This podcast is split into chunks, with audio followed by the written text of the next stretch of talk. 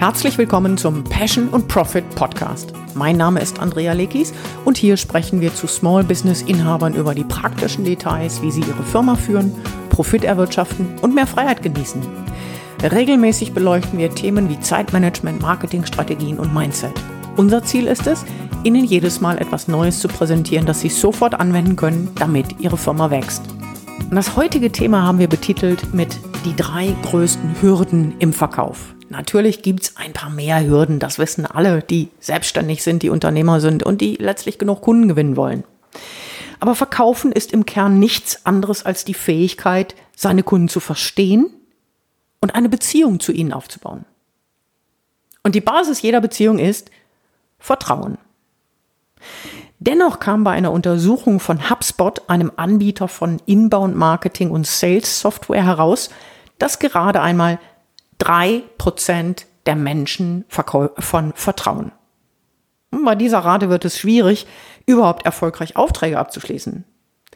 Wir sprechen heute über die drei wichtigsten und zugleich am wenigsten bekanntesten Hürden im Verkauf. Alles, was Sie in einem Verkaufsprozess tun, hängt genau von diesen Hürden ab. Und es sind genau diese Hürden, die den Unterschied ausmachen. Den Unterschied, ob der Kunde Sie als Verkäufer wahrnimmt oder als vertrauenswürdigen Experten. Was sagst du, Mike? Genau, darum geht's. Hallo. Äh, ja, die drei größten Hürden im Verkauf.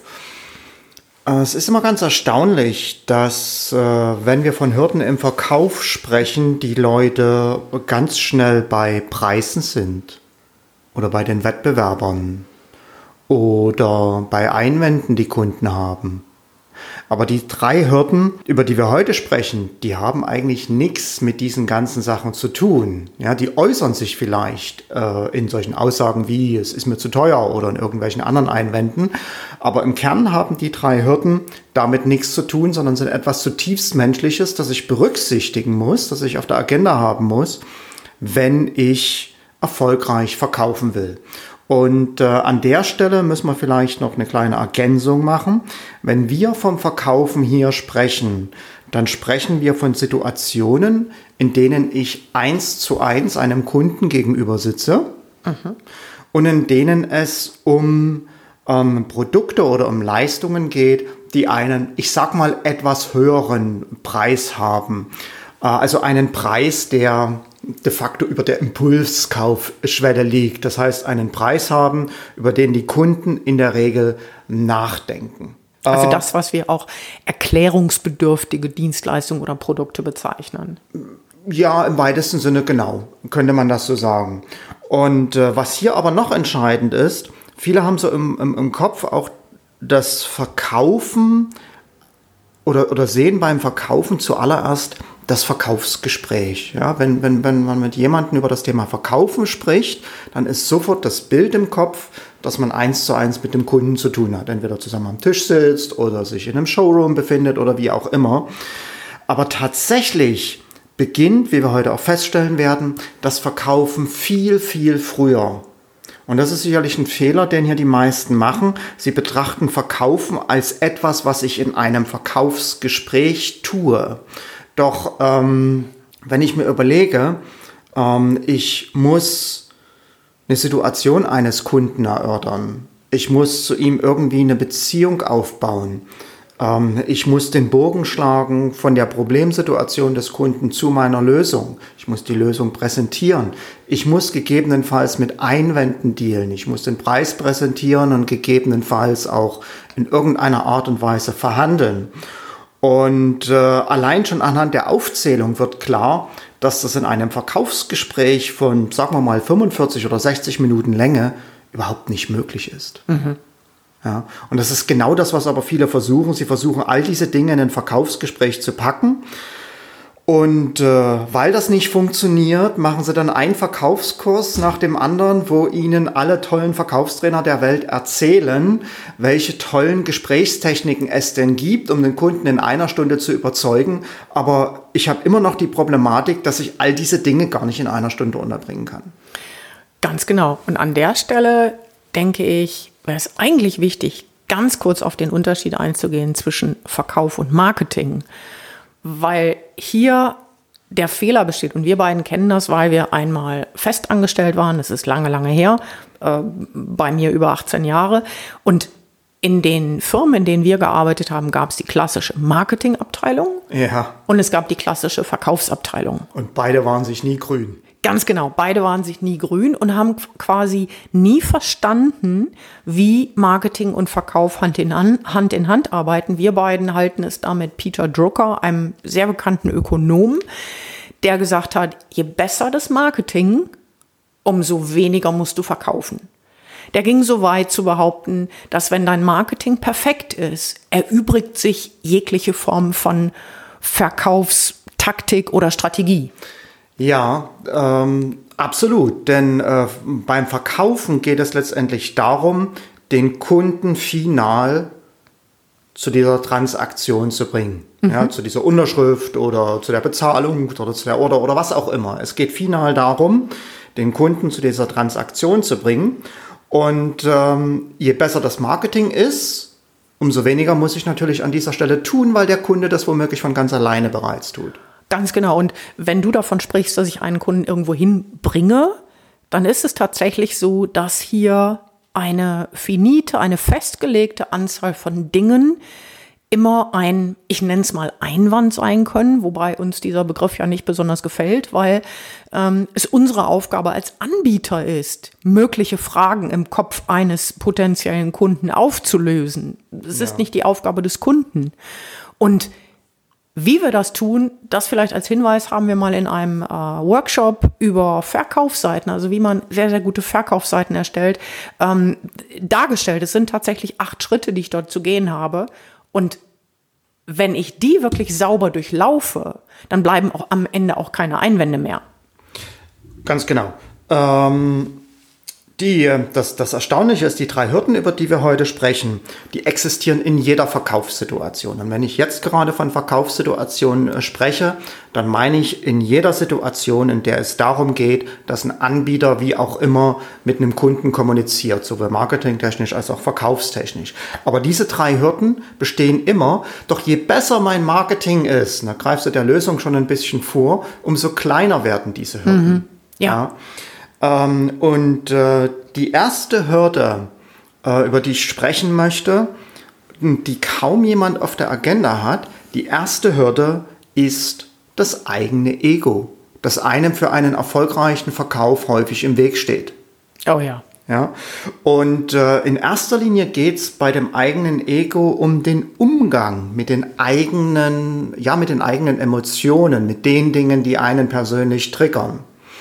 Und ähm, viele, viele Verkäufer tendieren dazu, die Lücken, die sich zwangsläufig in einem Gespräch immer ergeben, weil wir ja nie wie Roboter alles ganz genau erklären, diese Lücken zu füllen mit Interpretation. Und diese Interpretation geht natürlich auf die eigene Erlebenswelt, auf die eigene Gefühlswelt immer zurück. Und äh, das ist genau der Punkt, wo es anfängt, im Verkaufen schwierig zu werden. Wenn ich nämlich Dinge, die der Kunde sagt, interpretiere. Ja, äh, klassisches Beispiel aus, aus, aus äh, meiner Verkaufskarriere. Ich hatte mal mit einem ähm, Automobilzulieferer zu tun, einem Blechverarbeitungsunternehmen. Und ähm, da ging es halt um die Kommunikation von der Konstruktionsabteilung zu der Werkzeugabteilung. Das ist die Abteilung, die die Blechbearbeitungswerkzeuge äh, herstellt. Und in dieser Kommunikation kam es mitunter zu Fehlern. Und ich habe den Konstruktionsleiter gefragt, ohne mich besonders gut in dem Bereich auszukennen, ich habe den Konstruktionsleiter gefragt, ja, wie oft passieren denn diese Fehler? Und er hat zu mir gesagt, ja, so zweimal im Jahr. Und an dieser Stelle habe ich interpretiert und habe gedacht, zweimal im Jahr, ach, das ist ja jetzt nicht so toll. Das ist jetzt nicht wirklich ein Verkaufsargument. Und hätte an dieser Stelle wahrscheinlich aufgrund meines eigenen Egos den Deal verloren. Ich hatte in der Situation nur Glück, weil der Konstruktionsleiter hinterhergeschoben hat. Und das sind dann aber jedes Mal 500, 6000 Mark. 500 bis 600.000 Mark, die dann damit futsch sind, weil Verstehe. ein falsches Werkzeug hergestellt wird. Und diese Werkzeuge für die Blechbearbeitung, die können halt zu teuer sein. Und plötzlich hatte das Problem eine ganz andere Dimension. Aber weil ich vorschnell interpretiert habe, hätte ich, wie gesagt, an der Stelle fast schon den Deal verloren gehabt. Mhm. Und das ist etwas, was sehr, sehr häufig passiert. Ähm, andere Beispiele sind hier, dass ich denke, ich müsste irgendetwas sagen, um dem Kunden zu bliesen, um dem Kunden irgendeinen Gefallen zu tun.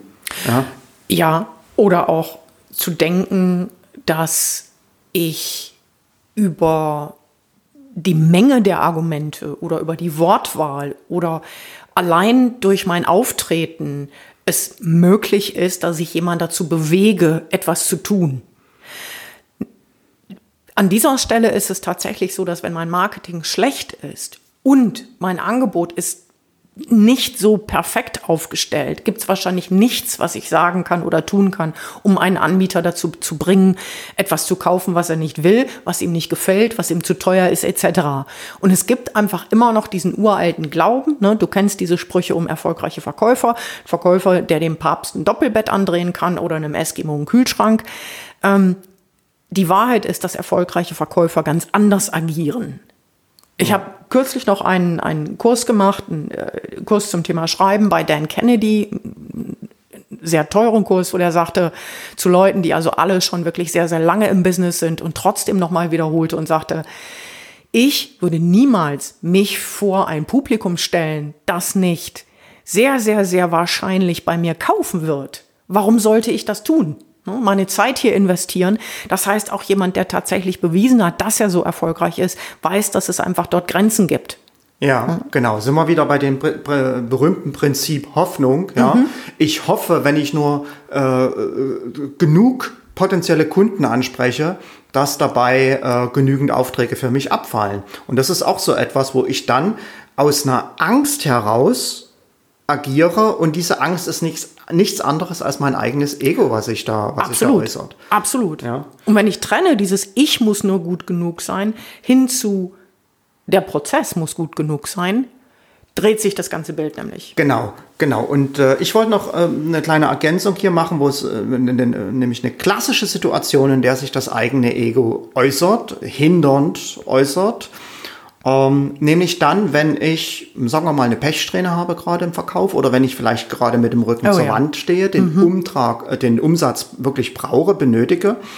Und wenn ich dann mit einem Kunden spreche, dann haben viele die Tendenz, über zu verkaufen. Mhm. Ja, dann haben viele die Tendenz, mehr zu erzählen, mehr zu mhm. argumentieren, mhm. wie toll doch ihre Leistung oder ihr Produkt ist. Nur das schlägt natürlich fatal ins Gegenteil um, denn je mehr ich spreche, umso mehr spürt der Kunde meine Neediness oder zu Deutsch meine Bedürftigkeit. Oh ja. Und ja. Ähm, dann stehe ich mir hier quasi selbst im Weg. Und äh, das ist zugegebenermaßen nicht so einfach, sich in so einer Situation die äh, privat vielleicht schwierig ist, aber sich dennoch persönlich rauszuziehen und, wie du sagst, dem Prozess zu vertrauen. Und das ist genau das, was ich hier machen kann, um das eigene Ego auszuschalten, einen Prozess etabliere, der mir halt zuverlässig und vorhersagbar, vorhersagbar Ergebnisse bringt. Und auch dazu haben wir im Powerhouse ja schon einen Workshop gemacht. Ja, und an der Stelle ist es tatsächlich so, dass der eine oder andere vielleicht argumentiert, ja, aber man kann doch die Emotionen aus dem Verkauf nicht rausnehmen. Doch kann man, weil das ist tatsächlich ein Part, das Mindset wird immer so oft beschworen. Das ist tatsächlich professionelles Mindset. Ja. ja weil das ist möglich. Ja, und für mich ist es an der Stelle auch nochmal ein Unterschied, ob ich leidenschaftlich bin, was meine Leistung, mein Produkt angeht, oder ob mir mein Ego querschießt. Das sind für mich zwei vollkommen paar verschiedene Schuhe. Das ist es auch. Ja. Das ist es auch, absolut. Ja. Und äh, es ist eigentlich immer wieder das Gleiche, wenn man von Systematisierung, von Automatisierung und von Prozessen spricht, dass dann viele so das Bild im Kopf haben, ah, jetzt ist es weniger persönlich, weniger intensiv. Aber das ist eigentlich überhaupt nicht der Fall. Ja, ich sag mal, auch eine automatisierte E-Mail kann ich durchaus persönlich verfassen. Ja, und auch eine nicht automatisierte E-Mail kann hochgradig generisch, lieblos, äh, nüchtern, ja. äh, fürchterlich sein. Ne? Ja, ganz genau. Ähm, also das, das, das, äh, die Geheimwaffe, um das eigene Ego auszuschalten, ist tatsächlich der Prozess, an den man dann aber Stück für Stück arbeitet. Und der beste Prozess nützt einem nichts, wenn man sich dann wieder selber die in das Bein stellt. Also ich sag mal, wenn man beispielsweise einen Prozess hat, um Leads zu qualifizieren, um irgendwie festzustellen, mit welchem Kunden spreche ich jetzt oder mit welchem Kunden spreche ich jetzt nicht. Und wenn man dann anhand dieses Prozesses feststellt, na, mit diesem potenziellen Kunden sollte man eher nicht sprechen, es dann aber dennoch tut, ja, da hilft der beste Prozess nichts mehr. Ja, wobei ich hier einschränkend sagen möchte, es sei denn, man steht ganz am Anfang dieses Prozesses, wo man qualifizierte Leads, wo man eben einen Prozess aufsetzt, um mit qualifizierten Leads zu sprechen. Am Anfang empfehle ich meinen Coaching-Klienten immer, mach so viele Gespräche wie möglich, weil erst dann kannst du irgendwann in the long run ähm, quasi schon beim Blick auf ein paar wenige Faktoren, die von Branche zu Branche unterschiedlich sind, feststellen, ob es funktioniert oder ob, ob dann am Ende ähm, der Kunde zu dir passt, beziehungsweise umgekehrt. Ja. Am Anfang kann man das einfach noch nicht so automatisch. Ja, ja, ja. Also für mich spricht sich auch darum, ein Coach hat das mal zu uns gesagt, be committed but not attached, was so viel heißt, ähm, ver sei verpflichtet, verpflichte dich selbst, dem Kunden Wert zu liefern, ja, deine wirklich beste Arbeit reinzustecken. Aber be not attached, das heißt, ähm, lass die Entscheidung beim Kunden. Das ist seine Entscheidung. Und egal, ob die Entscheidung Ja oder Nein heißt, es ist beides in Ordnung. Ja, und man muss auch sein, einfach sehen, dass selbst eine Entscheidung zu sagen, äh, hier ist eine Zusammenarbeit aus welchen Gründen auch immer, nicht sinnvoll, das kann ja unterschiedliche Gründe haben, weil man nicht der Experte ist in dem Bereich, weil man ahnt, dass die Chemie vielleicht nicht besonders passt, weil man an der Stelle sagt, unsere Kapazität ist mittlerweile erreicht, etc. pp. Alles ist im Kundensinne. Ja. Ja, genau. Also wie gesagt, das ist eigentlich so der größte, die größte Hürde, mit der auch viele, viele zu kämpfen haben. Gerade am Anfang des Verkaufs musste ich auch lange, habe ich lange für gelernt um, oder gebraucht, um die Lektion ein Stück weit zu lernen. Und es ist auch ganz normal, wenn man vielleicht vom Arbeitgeber unter Druck steht, wenn man mm, Neues im oh Verkauf, ja. wenn man seinen, wenn man da wirklich auch einen guten Job machen will. Nur es ist eigentlich wie, ja, ich sag mal ein Stück weit wie, einer, wie bei einem guten Börsenmakler oder wie bei einem guten Pokerspieler. Mhm. Ähm, je besser man es schafft, die eigenen Emotionen und die eigenen Trigger dort rauszuhalten aus diesem ganzen Prozess, umso besser läuft es. Absolut, ja. ja. Und der zweite Fehler, die zweite große Hürde, die ähm, noch sehr, sehr viel weniger berücksichtigt wird, die aber mindestens, genauso äh, die mindestens eine genauso große Auswirkung haben kann, ist der Status quo eines Kunden. Oh ja. Ja. Ähm, das heißt, wenn wir in einer Verkaufssituation stecken, in einem Verkaufsgespräch oder in einer Präsentation mit einem Kunden, dann ähm, spielen da weniger die Wettbewerber eine Rolle, als vielmehr der Status quo des Kunden, an dem er häufig festhalten will. Ja, die Situation beim Kunden ist, wie sie ist. Sie mag schlimm sein, sie mag weniger schlimm sein, aber in der Regel wird es so sein, dass der Kunde diesen Status quo ein Stück weit verteidigen will. Ja, und das ist auch ganz natürlich, weil selbst wenn ich hier die perfekte Lösung für mich und meine Firma auf dem Tablett habe, ist sie immer mit Investitionen verbunden. Und zwar Richtig. mit finanziellen Investitionen, mit zeitlichen Investitionen. Und die allergrößte Investition ist die Investition der Veränderung. Und wir alle wollen eigentlich keine Veränderung, weil Veränderung unsere Abläufe stört. Wir müssen uns neu orientieren, wir müssen neu lernen, wir müssen, wir müssen. Und wir haben, jeder von uns, inklusive unserer Kunden selbstverständlich, hat genug zu tun. Und dann kommt da was, wo ich eine riesen Wand, einen Tsunami aus Arbeit auf mich zukommen sehe und habe schon einen Tsunami an Arbeit. Ähm, das ist tatsächlich sehr viel häufiger, das kann man in der einschlägigen Literatur nachlesen, der Grund dafür, dass größere Deals nicht zustande kommen.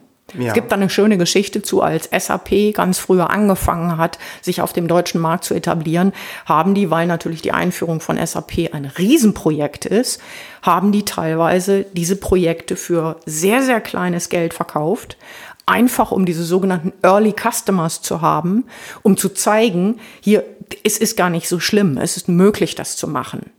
Um mhm. den Preis von Umsatz, um eben diese Einstiegshürde zu senken. Ja, äh, und damit sprichst du was ganz Entscheidendes an, denn ich stelle immer wieder fest, dass es gar nicht so sehr die Veränderung an und für sich ist, die Kunden abschrecken lässt, ja.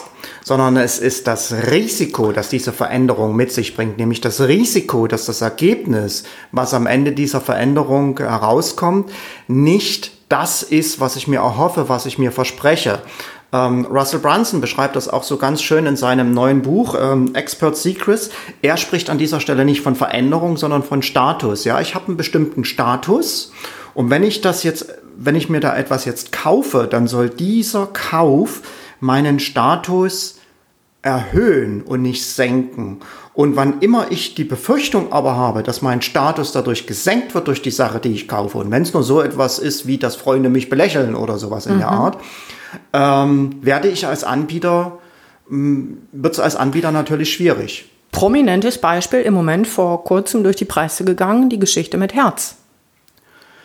Du meinst diese Webseite? Diese Webseite. Herz, der Autovermieter, hat eine Webseite in Auftrag gegeben. Es kam zu gigantischen Verzögerungen, zu gewaltigen äh, Missverständnissen und die Webseite wird jetzt nicht gelauncht, was natürlich für so ein, für dieses Unternehmen hatte es wohl laut diesem Zeitungsartikel, den ich gefunden hatte oder gelesen habe, ähm, fatale Auswirkungen. Ich glaube, wir sprechen über eine Größenordnung von 39 Millionen Dollar. Das war richtig, richtig ja. viel. Und auch der Anbieter war namhaft und bekannt. Ich glaube, das Ganze ist jetzt in einem Rechtsstreit für alle Beteiligten nicht besonders spaßig und man denkt natürlich, dass auf der Ebene so etwas nicht passiert. Das Ergebnis wird sein, dass viele andere Anbieter jetzt erstmal umso vorsichtiger werden. Ja. Ich habe ein Gegenbeispiel, denn es kann zuweilen auch sein, dass ein Kunde viel zu komplexe Vorstellungen davon hat, wie etwas ähm, in der Umsetzung dauert. Und auch da müssen wir ihm natürlich helfen, das Ganze leichter zu verstehen. Also nimm hier das Thema Software. Wir hatten mal einen Kunden, wo die ähm, deren Kunden, Handwerksbetriebe davon ausgegangen sind, dass diese äh, Einführung in ein Unternehmen ewig, ewig, ewig lange dauert. Wochen, Monate etc. Ich glaube tatsächlich waren es ganz wenige Tage, zwei, drei Tage, weil das einfach so eine Version war, wo das möglich war. Und das war eine der größten Hürden, ne, wo also der Kunde mit dem Thema Software etwas verband, was er durch die Presse gelesen hat und es deshalb äh, der Status quo so war, dass sie sagten, nee, das ist nichts für uns. Ja, ja. Und das ist ein Punkt, der wird häufig unterschätzt. Ja. Ja, also wir, wir sehen unsere Lösung, unser Produkt, unser, unser, unsere Dienstleistung und denken, dass wir damit ein bestimmtes Problem oder einen bestimmten Stress des Kunden auflösen können. Und das mag zwar vordergründig richtig sein, aber was wir häufig nicht berücksichtigen, dass es auch diese andere Form von Stress gibt, die nämlich einen Kunden ab, davon abhält zu äh, kaufen. Äh, auch da wieder von mir früher bei CAD-Software. Äh, das waren häufig äh, sechsstellige bis siebenstellige Projekte, über die wir da sprechen in mittelständischen Unternehmen. Und äh, jede Einführung oder eine Einführung neuer CAD-Software bedeutete immer auch für die Unternehmen erstmal einen Abfall der Produktivität. Die Mitarbeiter mussten äh, quasi neu ausgebildet werden an einem neuen System. Und äh, das alles sind natürlich Punkte, die für den Kunden einen riesen Stress bedeuten, der so groß werden kann, dass der Kunde sagt, nee, ich investiere jetzt im Moment nicht in neue Software. Absolut, absolut. Übrigens, nachdem wir dieses Problem bei meinem Kunden da aufgelöst hatten, also in den Vordergrund gestellt wurde, in welch gewaltig kurzer Zeit die Software eingeführt werden kann, natürlich dann auch die Ergebnisse, war die Quote derjenigen am Telefon, die zum Gespräch bereit war? Kannst du dich erinnern? Äh, nicht mehr genau. Die lag bei 98 Prozent. Vorher haben 100 Prozent gesagt, nein, das ist nichts für uns, wir sind zu klein dafür. Als wir diesen, ja, was ein klassischer Einwand ist, weil man verstanden hat, wie sein Kunde tickt, als wir den ausgeräumt hatten, wollten 98 Prozent einen Ersttermin. Ja. So einfach kann es teilweise im Verkauf sein, wenn man in, mit, mit, dem, mit dem Gehirn seines Kunden denkt. Ja, ja. Und das ist genau eigentlich auch der erste Ansatzpunkt einer Lösung. Wie löse ich dieses Status Quo-Problem, dass Kunden eine Veränderung scheuen, ähm, weil diese Veränderung halt immer auch ein Risiko darstellt. Mhm. Punkt eins ist für mich ganz klar, kenne deine Kunden. Ja, lerne deine Kunden kennen. Ähm, bei dem Beispiel Handwerker, es ist es muss mir als IT-Anbieter hundertprozentig klar sein, dass wenn ein Handwerker Software hört, bei dem erstmal die Schotten dicht machen. Also muss ich mir etwas anderes einfallen lassen, wie ich mit ihm kommuniziere. Mit ihm kann ich nicht über Software sprechen. Ja, also ein ganz entscheidender Fakt ist, seine Kunden halt richtig gut zu kennen. Ja, eine zweite Möglichkeit besteht darin, dass ich die Lücke vergrößere. Und zwar die Lücke zwischen dem Ist-Zustand, der dem Kunden ja Stress macht, sonst würde er nicht mit mir sprechen, hm. äh, zwischen dem Ist-Zustand und dem Zielzustand, wo der Kunde hin will.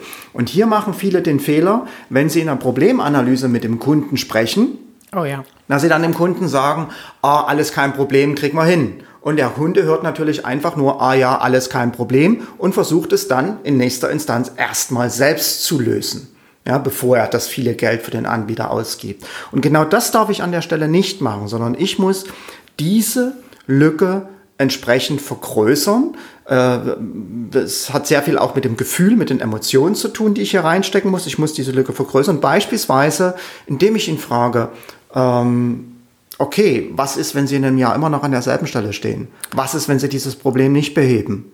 Ja, das und gerade diese Frage zeigt sehr schön, dass es überhaupt nicht nötig ist, hier mit Angst zu operieren. Davon reden wir nämlich nicht. Ne? Ähm, es geht nicht darum, jemandem äh, das Messer zwischen die Rippen zu jagen und dann genüsslich umzudrehen. Aber die Frage in den Raum zu stellen, wie wird es denn sein, wenn wir jetzt über ganz andere Zeiträume sprechen. Ist übrigens etwas, was ja in der Medizin zum Teil angewandt wird. Wenn du überlegst, dass man zuweilen bei Menschen, die rauchen, übergewichtig sind, diese Fotos, diese animierten Fotos nimmt, mhm. wie jemand denn aussieht, wenn er so weiterlebt auf der Basis in zehn Jahren. Ja. ja. Und das ist natürlich optisch dann wirklich so, dass es schon ein, ein ziemlicher äh, Schock sein kann, ganz genau. Aber allein die Tatsache, dass ein Kunde in der Situation einmal darüber nachdenkt, was er sonst nicht macht, weil er keine Zeit dazu hat. Er fragt sich nicht, wie wird das sein? Weil er natürlich die ganze Zeit im Lösungsmodus ist. Das heißt, wir helfen hier jemandem auch ein komplexes Problem zu sehen und zu lösen. Ja, und durchzudringen. Ja. Mhm. ja, und es gibt noch eine dritte Möglichkeit, die an der Stelle helfen kann. Wir sprechen im Verkauf häufig von einer Win-Win-Situation. Aber tatsächlich ist es sehr oft eigentlich eine Win-Win-Win-Situation, über die wir sprechen sollten. Warum das Ganze? Nun, es gibt immer auch eine dritte Partei, die auf irgendeine Art und Weise involviert ist in das ganze, in das ganze Thema. Nehmen wir das Beispiel CAD-Software. Wenn ich mit dem Geschäftsführer spreche, dann spreche ich natürlich über die Auswirkungen der Software für aus einem gesamtunternehmerischen, aus einer gesamtunternehmerischen Perspektive. Aber involviert sind natürlich auch immer Mitarbeiter beispielsweise mhm. oder Kunden des äh, Unternehmers. Ja, wenn ich, ähm, oder was auch sein kann, dass diese dritte Partei im privaten Bereich zu finden ist. Ja, sprachen wir ganz, ganz häufig im finanztechnischen Bereich, wenn ich Versicherungen verkaufe, dann verkaufe ich nicht nur an den, der die Versicherung abschließt, sondern dahinter steckt immer auch eine Absicherung von dritten Personen, die dadurch gewinnen. Mhm. Ähm, und äh, so kann ich mir das eigentlich für jedes Produkt, für jede Dienstleistung anschauen. Und wenn ich verstehe, wer exakt diese dritte Partei ist, dann kann ich ja natürlich auch den Änderungswunsch in meinem Kunden ganz anders verstärken. Also nehmen wir mal an, jemand hat ein Offline-Business und will das jetzt online nehmen. Warum will er das online nehmen? weil er vielleicht offline nicht mehr so viel Umsatz macht. Und das alles sind natürlich Gründe an der Oberfläche. Aber warum will er mehr Umsatz machen? Warum will er mehr Geld verdienen? Weil vielleicht er am Ende des Tages seinen Kindern nicht jeden Wunsch abschlagen will. Also auch da ist wieder eine dritte Partei. Und wenn ich das herausfinde in einem Gespräch, ähm, dann habe ich häufig auch, dann bin ich häufig auch bei einer Kernmotivation, die Menschen antreibt. Und die dann natürlich auch die Veränderung oder ja, den Veränderungswunsch verstärken und dann auch den ersten Schritt überhaupt erst ermöglichen für den Kunden. Also letztlich ist das tatsächlich die Stelle, an der ich jemandem helfe, diese Anfangshürde, die jedes neue Projekt, jedes Unterfangen, jedes Ziel, das ich habe, äh, mit sich bringen kann. Ähm, ich weiß noch, wir zwei haben, sind ab und zu mal gestoßen auf eine Formulierung, die da heißt, äh, Verkaufen ist Liebe. Ja. und wir haben uns dann gefragt, okay, wenn Verkaufen Liebe ist und wie mache ich das dann? Ähm, das ist tatsächlich. Oh, ich habe jetzt ganz schlimme Bilder im Kopf. Oh nein, lass uns da nicht hingehen. Ähm, und an der Stelle, ich, ich würde keinesfalls so weit gehen, das als einen Liebesakt zu bezeichnen, wenn ich jemandem helfe, seine Anfangs ähm, Hemmungen bei einer Sache, die er für sich selber wichtig findet, zu überwinden und ins, ins Tun zu gehen. Nur das ist natürlich etwas ganz anderes in der Form zu beschreiben, was dann das Positive ist, wenn ich einem Klienten dabei helfe. Es mhm. ist wirklich dieses, dieses was, was wir, wo wir immer wieder sagen, Newton ist überall dabei, nämlich dieses Momentum, das ich brauche, bis der Ball in mal ins Rollen gekommen ist. Wenn der Ball im Rollen ist, wow, dann gibt es kein Halten mehr. Aber das ist das Entscheidende, wobei wir wirklich uns ganz verdeutlichen müssen, ganz stark verdeutlichen müssen, dass wir hier eine wirklich wichtige Aufgabe haben. Denn wie viele Menschen reden jahrelang davon, dass sie ihre Webseite machen, dass sie ein Online-Business aufsetzen, dass sie einen Kurs machen, dass sie, was weiß ich, manchmal auch im privaten Bereich. Mhm. Also dieser Aspekt ist, wenn man ihn beherrscht, wenn man die Psychologie dahinter im, beim Verkaufen beherrscht, unglaublich wichtig und ist etwas, wo ich weiß bei meinen Coaching-Klienten, dass sie immer wieder froh sind, wenn wir das mit unterstützen. Ja, und Psychologie im Verkaufen, das bringt mich zur dritten Hürde, die auch äh, nur sehr, sehr wenige Menschen tatsächlich auf der Agenda haben. Und hier wird so ein bisschen der Bogen geschla äh, geschlagen zu der Einleitung, die du genannt hast. Du hast in der Einleitung gesagt, dass eine Untersuchung von HubSpot ergeben hat, dass nur drei Prozent der Menschen Verkäufern vertrauen. Das ist schon am unteren äh, Ende der Skala. Ich glaube, weniger ist es nur bei Politikern, da ist es nämlich gerade mal ein Prozent. Oh, wow. ähm, und ähm, das ist tatsächlich etwas, damit, da müssen wir uns in der Verkaufssituation darüber im Klaren sein, dass Verkäufer ein Negativ-Image haben, dass ich als Verkäufer immer ein Vertrauensproblem habe. Und das hat nicht nur etwas zu tun mit dem Verkäuferbild in unserer Gesellschaft, sondern das hat sehr viel mehr damit zu tun, wie ich mich denn tatsächlich verhalte. Und als Verkäufer ist es tatsächlich so, dass ich ähm, Kunden ja in der Regel hinterherjage. Ja, ähm, ich höre immer noch von Verkaufstrainern, ein Nein ist nur ein verstecktes Ja. Und äh, das, das stimmt bis zu einem gewissen Teil, manchmal. Aber das, was jetzt viele Verkaufstrainer daraus machen, ist dann, sich eine Argumentation zu basteln, dass dieses Ja ad hoc oder dass dieses Nein ad hoc in ein Ja verwandelt. Und äh, das, da bin ich natürlich, wenn ich das nicht wirklich perfekt beherrsche, bin ich natürlich dort ganz schnell dabei, äh, Ablehnung und Widerstände des Kunden geradezu zu provozieren. Ja, ein Verkäufer ist jemand, der Kunden hinterherjagt und niemand mag sich gerne hinterherjagen lassen. Ja, wenn wir jetzt äh, beispielsweise jemanden daten, jemanden neu kennenlernen und daten und das bandelt sich so langsam da was an, wir mögen doch nicht, wenn uns da jemand stalkt. Ja, und das ist aber genau das, was bei vielen Verkäufern passiert. Und ähm, das Problem, was ich hier habe, ist, ein Beziehungsproblem. Wir wünschen uns im Verkauf immer so sehr die Beziehung auf Augenhöhe. Ja, wir wollen mit dem Kunden auf Augenhöhe kommunizieren. Verkaufen ist Liebe. Ich bin mit dem Kunden auf Augenhöhe. Entschuldigung, das ist Schwachsinn. Warum? Ganz einfach, diese Beziehung auf Augenhöhe ist ein Mythos. Die existiert nicht. Ich habe in jeder Beziehung, egal ob Kindern, Eltern, äh, zwischen Ehepartnern, zwischen Kollegen oder eben zwischen Anbieter und Kunde. Ich habe in jeder Beziehung immer einen Part, der, ich sag mal, die führende Rolle übernimmt und einen Part, der die folgende Rolle übernimmt. Und äh, das, was viele Verkäufer hier machen, aufgrund ihres Verhaltens, dass sie Kunden hinterherjagen, ihnen hinterher telefonieren, ihnen nach dem Mund reden, sie begeben sich jetzt quasi von selbst in diese ich sage in dem Fall, unterlegenere Rolle. Und das wird zum Problem, weil irgendwann kommt der Tag des Abschlusses, wo der Kunde irgendetwas unterschreiben soll und dann soll der Verkäufer plötzlich in einer führenden Rolle auftreten. Und das kollidiert, das funktioniert so nicht. Ja, äh, das ist ja eine negative Dynamik, die ich am Anfang durch eine falsche Positionierung in Gang gesetzt habe als Verkäufer, die ich nicht mehr aufhalten kann. Und deshalb wird es dann an dieser Stelle so fair, so, so, so schwer. Ja.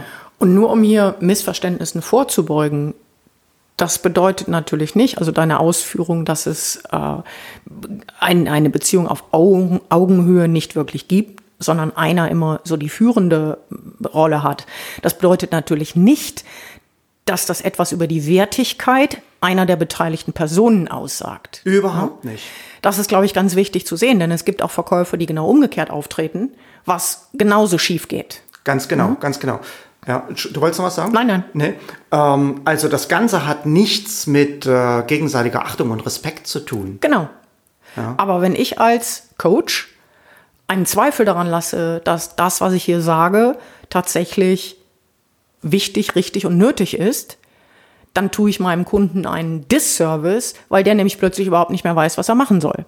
Ja. Das heißt Klarheit in der Kommunikation, Klarheit darüber, ähm, was geht, was nicht geht sowohl vorher als auch während des Prozesses oder später, wenn man dann zusammenarbeitet, ist unbedingt nötig. Da sind wir beim Thema, das können wir heute nicht mitnehmen, das machen wir vielleicht ein andermal beim Thema Leadership im Verkauf. Ja, ähm, also das, was wir viele machen, sie versuchen als, sie, oder sie möchten gerne, dass die Kunden sie als Experten sehen, also als den Leader, als jemand, der die führende Rolle in einer äh, Beziehung hat, nämlich äh, ein Experte, der mir zeigen kann, was ich tun muss, der mir zeigen kann, wo es lang geht, dem ich folgen kann, dem ich vertrauen kann. Also sie möchten, dass die Kunden sie als Experten betrachten, aber in dem Moment, wo sie als Verkäufer auftreten, machen sie eigentlich genau das Gegenteil. Und das wird immer wieder kollidieren. Ja. ja? Und äh, um da rauszukommen, äh, gibt es zwei Sachen, die ich machen kann. Das erste, über das haben wir schon gesprochen, das erste, was mir helfen kann, ist den Prozess, ist ein Verkaufsprozess aufzusetzen. Ein Verkaufsprozess, ähm, an dem kein Kunde vorbeikommt. Ja, äh, wo dann auch dem Kunden klar wird, okay, hier läuft offensichtlich etwas sehr professionell und standardisiert ab, was natürlich äh, so versteckt auch dem Kunden den Eindruck vermittelt, ähm, hier weiß jemand, was er tut, hier weiß jemand, wovon er spricht. Und das Ganze hat wiederum auch viel was mit der zweiten Lösung zu tun, nämlich mit dem, mit dem Thema Positionierung. Und hier bin ich wieder beim Marketing. Ja, mhm. das fängt nicht erst in einem Verkaufsgespräch an. Wenn ich erst in einem Verkaufsgespräch klar machen muss, dass ich ja der Experte bin, ist es viel zu spät. Ja? ja? Sondern das muss schon weit, weit vorher anfangen. Das muss schon im Marketing klar werden, so dass Kunden, die auf mich zukommen, auf mich zukommen, weil ich ein Experte bin. Ich muss mich quasi rechtzeitig in meinem Marketing darum bemühen, mich als entsprechender Experte oder Expertin halt zu positionieren im Markt. Was nicht so schwer ist, ne? Was nicht so schwer aber ist. Aber auch das ist wieder ein genau, eigener aber Podcast. Das, da, da, hilft mir dann auch wieder einen richtigen Prozess auch dafür zu ja. haben. Mhm. Ja, ja. Okay, also damit haben wir es. Okay. Fasst ja. du nochmal zusammen? Ja, also die drei Hürden im Verkauf, oder es gibt mehr Hürden, ganz klar, aber die drei Hürden, die aus meiner Sicht die wichtigsten sind, auch deshalb die wichtigsten, weil sie kaum jemand auf der Agenda hat, das ist das eigene Ego. Das heißt, dass ich mir selber quasi immer wieder ins Knie schieße beim Verkaufen. Und das kann ich in der Regel lösen, indem ich dort sauberen Prozess aufsetze und indem ich, mit, indem ich mir auch bewusst werde über meine eigenen Trigger und meine Emotionen in puncto Verkauf und puncto Geld und so weiter. Das zweite große Problem ist der Status quo. Das heißt, Kunden verändern sich nicht gerne oder sie scheuen das Risiko, das mit einer Veränderung einhergeht. Und äh, ja, hier kann ich ganz einfach zusehen, dass ich die Lücke zwischen Ist-Zustand und Zielzustand für den Kunden gefühlt vergrößere, dass ich schaue, wer partizipiert noch an diesem Verkauf und äh, das dritte große Problem, mit dem ich zu dealen habe, ist die negative Dynamik, ist die negative Beziehungsdynamik, die zwangsläufig eintritt, wenn ich als Verkäufer agiere. Und das kann ich umdrehen, halt beispielsweise auch durch einen Prozess oder mit Hilfe auch durch, meine, durch mein Marketing, dass ich mich von Anfang an als, als Experte oder als, mhm. als Expertin ähm, positioniere. Möchtest du noch was ergänzen? Nein, wunderbar. Damit sind wir am Ende angelangt. Wir verlinken natürlich alle Show Notes in äh, dem Artikel dazu, also was wir hier an Büchern genannt haben, was wir an Ressourcen genannt haben. Die größte Ressource ist sicherlich dennoch unser Powerhouse, unsere Unternehmer-Community, in der wir regelmäßig Workshops und Kurse einmal im Monat mindestens anbieten, wo wir speziell das Thema Verkaufen natürlich immer wieder beleuchten, die Psychologie des Verkaufens etc. pp. In diesem Sinne, wunderbar, dass Sie dabei waren. Wir freuen uns darüber, äh, sehr, würden uns auch freuen über eine Bewertung, wenn Ihnen dieser Podcast gefallen hat. Und wir hören uns beim nächsten Mal wieder. Bis dahin, tschüss. Bis dahin, tschüss.